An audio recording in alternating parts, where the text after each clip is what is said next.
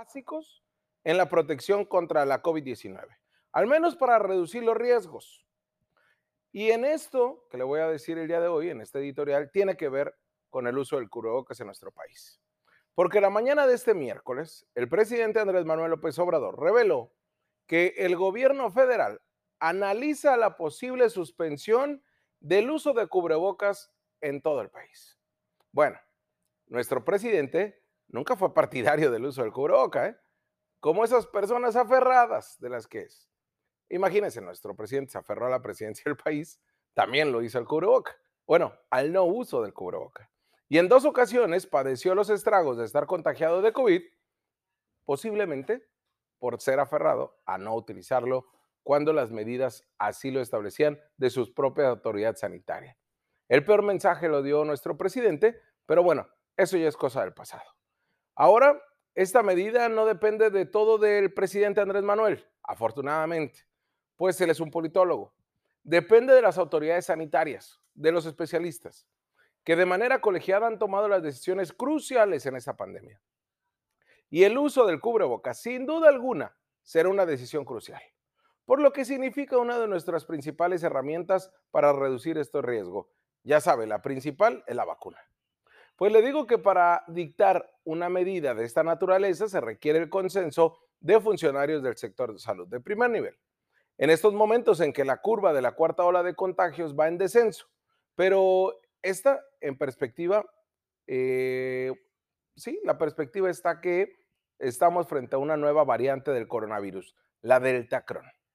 Y lo que ya ha afectado en esta ola de contagios que se vive en Asia y que han retomado las medidas pues eh, más restrictivas, como lo es el confinamiento en las casas, visto desde los países asiáticos.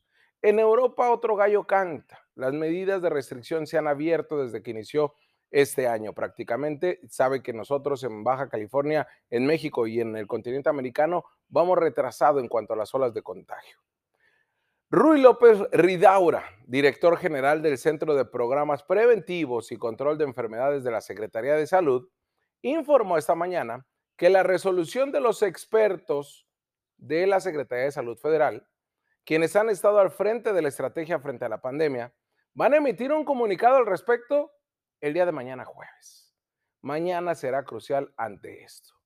Aunque dejó ver en entrevista con medios nacionales al salir de la mañanera en Palacio Nacional, que después el de la suspensión del uso del cubrebocas sí fue un encargo del presidente del país, algo que pues, nos da mal sabor de boca. Sin embargo, confiamos en los expertos y confiamos que el día de mañana será cuando definan los nuevos lineamientos.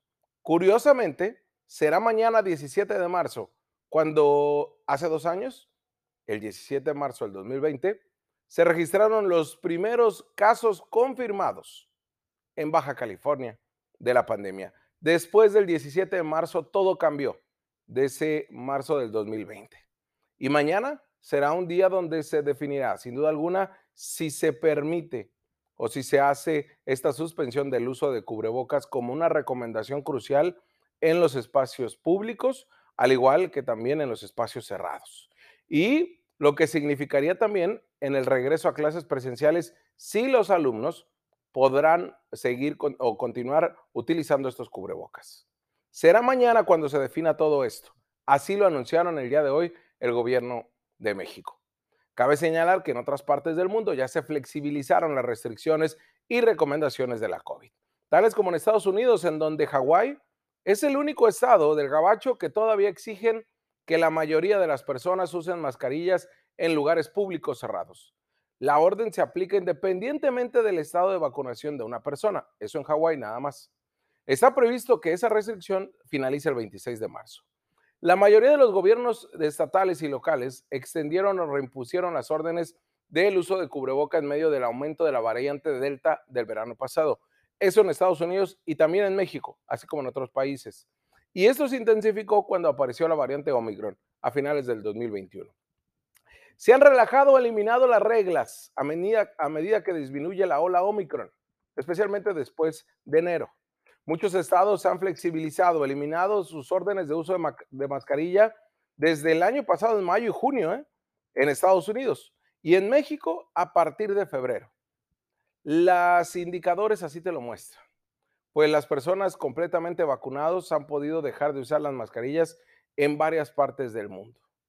El gobierno de Estados Unidos mantiene en vigor la orden de uso de mascarillas en el transporte público, independiente que ya no hay, ya este, te damos una oportunidad de que no lo utilices en la calle, pero el transporte público, incluidos los vuelos comerciales y en los espacios cerrados como aeropuertos y estaciones de autobús y tren, al menos hasta el 18 de abril en Estados Unidos, va a continuar.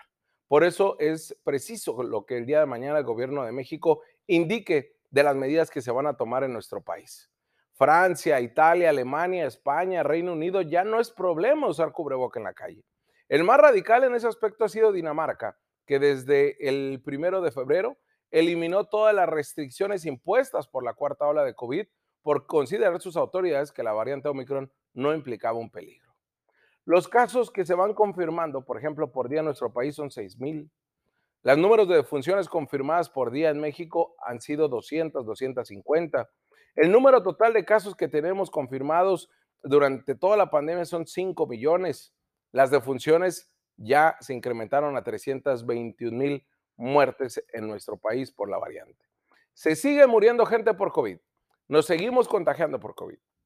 Estamos frente a que se levanten esta prohibición o esta restricción del uso de cubrebocas. Veremos el día de mañana qué se defina, pero yo lo invito a que si usted vive en Mexicali, continúe utilizándolo, porque acá también la contaminación lo afecta y en gran medida. Continuamos.